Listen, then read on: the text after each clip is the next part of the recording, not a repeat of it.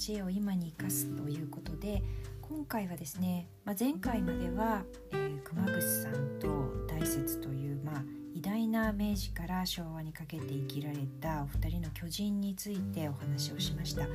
明治時代、まあ、資本主義が進んでいく中、まあ、植民地主義までこう入ってくる中で多様な在り方を尊重する社会を支えるためにどういうこう社会的なあの考え方が必要なのかということで仏教を考えたというお二人についてお話をしています。えー、今回のエピソードでは、まあ、少し今までのテーマと離れるように思われるかもしれませんけれども、まあ、あの私自身が、先週見た歌舞伎の「桜姫吾妻文章」という演目においての仏教そして歌舞伎の中でこう連綿と継がれてきている、まあ、芸についてのお話っていうのも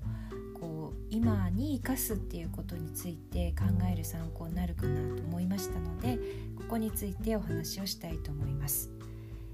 えー、このちなみにこの「桜姫吾妻文章」という演目については、まあ、因果話と、まあ、これは歌舞伎に限らずあのいうあのお話物語の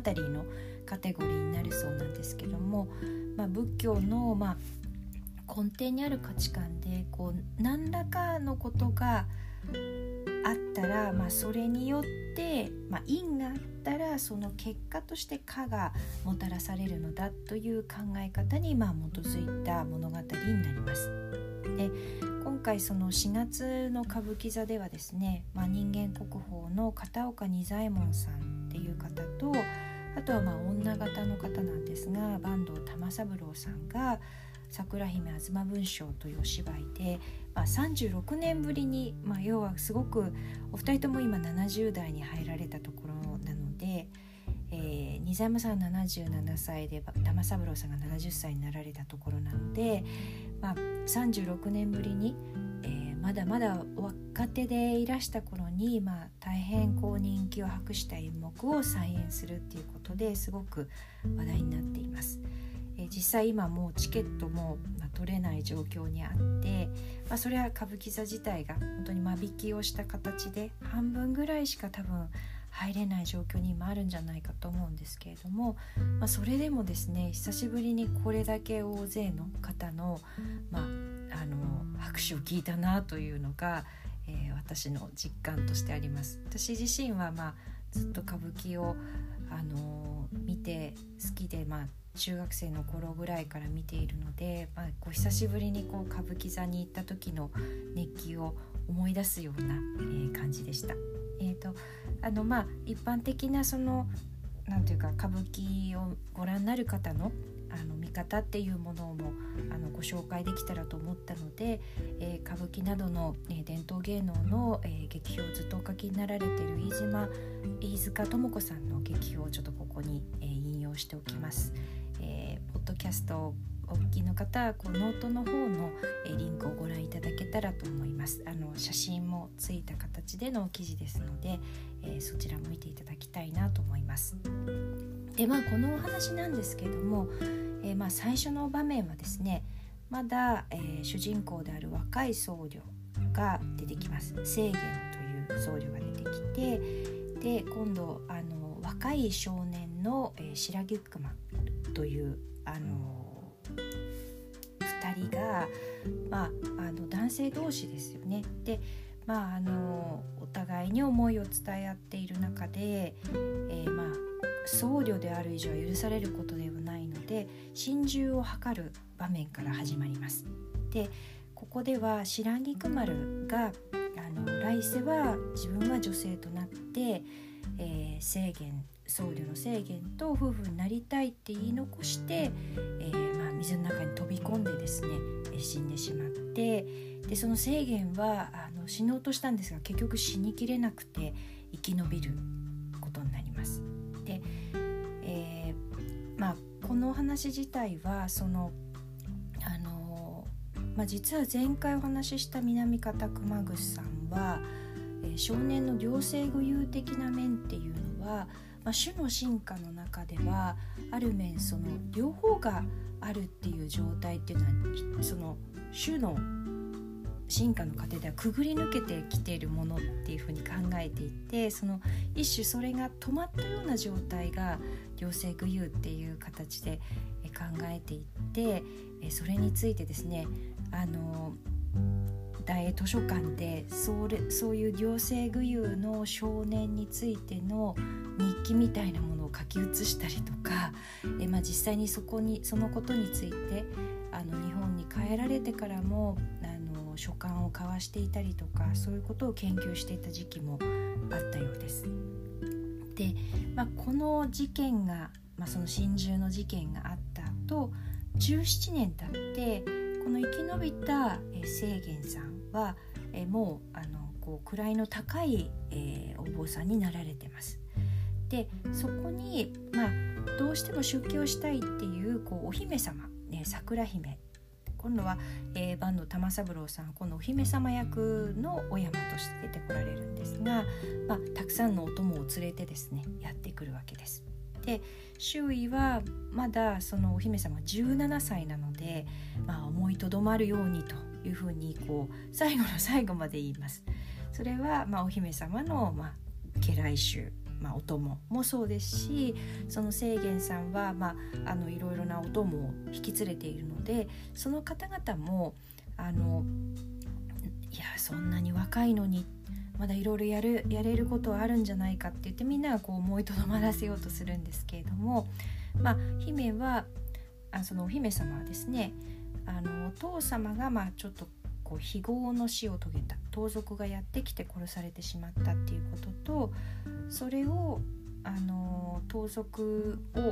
まあ、追跡していた弟の菩提を弔うためにあのやっぱりそれは私は出家をして仏様に仕える身になりたいっていうことを言うんですね。あともう一つここで面白いことが出てくるんですけれどもその姫はお姫様は、えー、生まれつき左手が私は開かない、まあ、こういう、まあ、障害を持っているっていうこともあって、まあ、正直言ってこう結婚をするにも、まあ、そこにこうあの何て言うんですかね障害になるようなことでもあると。できっとこれは何か私が前の生涯前世で何かしてしまったこと、まあ、前業というふうに前の行ですね前業って言っているんですけども前後があるに違いないのでやっぱりこの菩提を弔うことと自分自身が前世で何らかしたことがあるに違いないから、えー、やはり出家をしたいということをすごく強く言うんですね。でまあ清源さんは、まあ、そこまで言うんだったらということであのじゃあまあその願いを聞き届けてあげようということになります。でこれで歌舞伎座でまあなかなか珍しいことなんですけどもその舞台上にそのお供の方もたくさんいるので、まあ、30人弱ぐらいの方があの役者さんがいらっしゃるんですけれども全員がですね生阿弥陀仏とお唱えする場面が来ます。あのなかなかこういう場面っていうのはやっぱ見たことがないなと思いながらまあ、唱えるわけなんですよね。でそこで、まあ、清源さんがこう何かこうちょっと儀式的なことをされるんですね。まあ、10年を授けるというふうにこう解説には書いてあったんですけどもそうするとお姫様のその握ったままになってた手が開いてそこから、えー、その清源がこの前の場面であった心中の場面で、えー、白菊丸という亡くなった人と取り交わしていたその小さな箱の蓋が手の中から出てきます。で清源はこのお姫様っていうのはその実は17年前その亡くなった白菊丸が生まれ変わったんだということを、まあ、そこで気が付くわけです。でまあここの場面っていうのはま非常にこう何て言うか先ほどもったように、まあ、歌舞伎座でこういうこう大人へ念仏の大人をこう何人もでするっていうのはなかなかないことだったのでその声に大きな劇場であの包まれる経験っていうのはまあちょっと独特だったなと思いました。でこの演目はですね鶴屋南北あの、えー、まあ有名な方ですけれどもによるもので初演されたのは1817年です。そういう意味ではこう念仏っていうのはこう連綿とこう自然な形で日本人の中につながっているっていうことがまあ感じられること場面でもありました。でこれでまあお姫様は出家をまあするんですけれども次の場面に行くとですね今度は、まあ、お姫様これいよいよもうあの尼になるために髪を下ろしましょうっていうこう場面になります。まあ、それはこうお姫様がま住んでいる住まいに移っての場面になります。でそこにですね、まあ、ゴンスケという、えー、まあ、ちょっとあの悪そうないかにもちょっと悪人風な人なんですよね。えー、それはこれまた仁左衛門さんが2役目であの僧侶のお役とこのゴンスケの役を2役で務めてるんですけれどもあのゴンスケが、まあ、そこにこうやってきてでそれであのたまたまそこでお姫様が密かに思っていた人だったっていうことが分かってそれまではそのお供の人も髪を下ろすっていうのは本当に忍びないとかみんながこうまだまだなんとかなるんじゃないかってこう最後まで引き止めていたんですけれどもそう決心をしていたはずが姫はこう周りにいたお供を下がらせてですねそのゴンスケと会うわけです。でまあその会っているところへ今度はお姫様と言い名付けになっていて、まあ、結局それはお姫様を利用して立身出世をしようとしてた人なんですけれどもその人がま踏み込んでくんですね。でゴンスケはこううまく逃げるんですけれども姫はまその場に残されて一体何やってたんだということになるわけです。でそこへ、えー、お坊さんである清源さんが、まあ、その髪を下ろした後の姫を訪ねてあ髪を下ろしたであろうと思ってこう訪ねてきたところたまたまそこにいたのであその姫の相手というのは清源だということでまああの要はそうでありながらそんなこう、えー、ことをしたということで相手だと陥れるんですね。でこれは当然濡れ衣なんですけれども制限は、まあ、姫がその白菊丸という亡くなった方の生まれ変わりだということにと思っているので。これは、まあ、自分が本来的にはあの受けるべき罪だったんだっていうふうに考えてそれであのその濡れ衣を受け入れるんですね。でそれでそこからさらに今度は、まあ、もうそういうことで、まあ、いわゆる破壊層、まあ、あのそうである資格を剥奪されるわけですね。で、えー、まああの晒し者にされた上でこうあの人前でこう打たれるようなこう罰を受ける場面が出てくるんですけれどもその罰を受ける中で桜姫は、まあ、自分の相手としてその、まあ、困っていた自分を助けてくれたっていうことが、まあ、それはそうですよね。大変こう立派なお坊様にそんな罪を着せてしまったっていうことであのもう恐ろしくもったいないというようなことを何度も言うわけなんですけれどもあのその中で実はその制限が、えー、桜姫に「私と結婚しなさい」と結婚してほしいということを申し入れるんですね。それはお姫様にとってはそういう自分が生まれ変わりだとかそういうことはわからないので一体何のことを言われてるんだろうという形で断るんですね。でもまあ制限としては自分はその層である身分だったり全てを捨てたんだから受け入れてほしいっていうことでいやまだそこまで言うんだったらと言って自分がやっぱり最後まで持っていたお数珠を切るんです。でそれを見て今度は姫はさらにこうびっくりしてでまあその制限を振り切ってその場を離れるっていうところにでその場面は終わります。このまあお術を切るっていうかなりこう象徴的な行為で、えー、正義が仏道を離れていくっていうことが、まあ、分かるわけなんですけれども、まあ、さらに暗示されるのはですねそれだけ、えー、正言は、えー、お姫様にまあ執着してその執着に生きていくことになるっていうことが、まあ、暗示もされる場面になります。まああの制限は白菊丸を死なせてしまった罪っていうことを、まあ、異なる形で自分に降りかかったって受け入れるっていう、まあ、この感覚自体もちょっと私たちにはかなりびっくりする部分でもあるんですけれどもそこからさらに、まあ、姫とあの姫様と結婚しようとまでするようになるっていうこう本当にこう運命の反転ですよね。まあ、すごくこう遠無形なお話にも見えるんですけれども、まあ、やはりこの前のあのまあその生まれ変わりっていうものを信じていたりですとかあとはやっぱり自分が犯した罪は一旦こうあの免れたように思えてもやはりそれは自分に振り返ってくるんだっていう考え方が、まあ、すごくこう根付いているんだなっていうのがこう分かるようなストーリー展開かと思います。でまあお姫様の方はそのゴンスケっていう悪党が訪ねてきてその人に出会って恋に落ちてあまあもともと恋をしてた人が来てただただ今をそれまでは菩提を弔うとか自分の手は前世のせいだって言ってのことを言ってたのが、まあ、その時を生きていて、まあ、制限お坊さんの方は逆に自分がこう生きられなかった過去だったりとかその昔のことを生きようとしているかのようにも見えるっていうものですね。で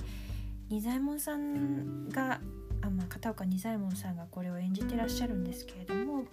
まあ、これだけこうちょっと無理がありそうな、まあ、無理筋っても言うんですかねの展開なんですけども、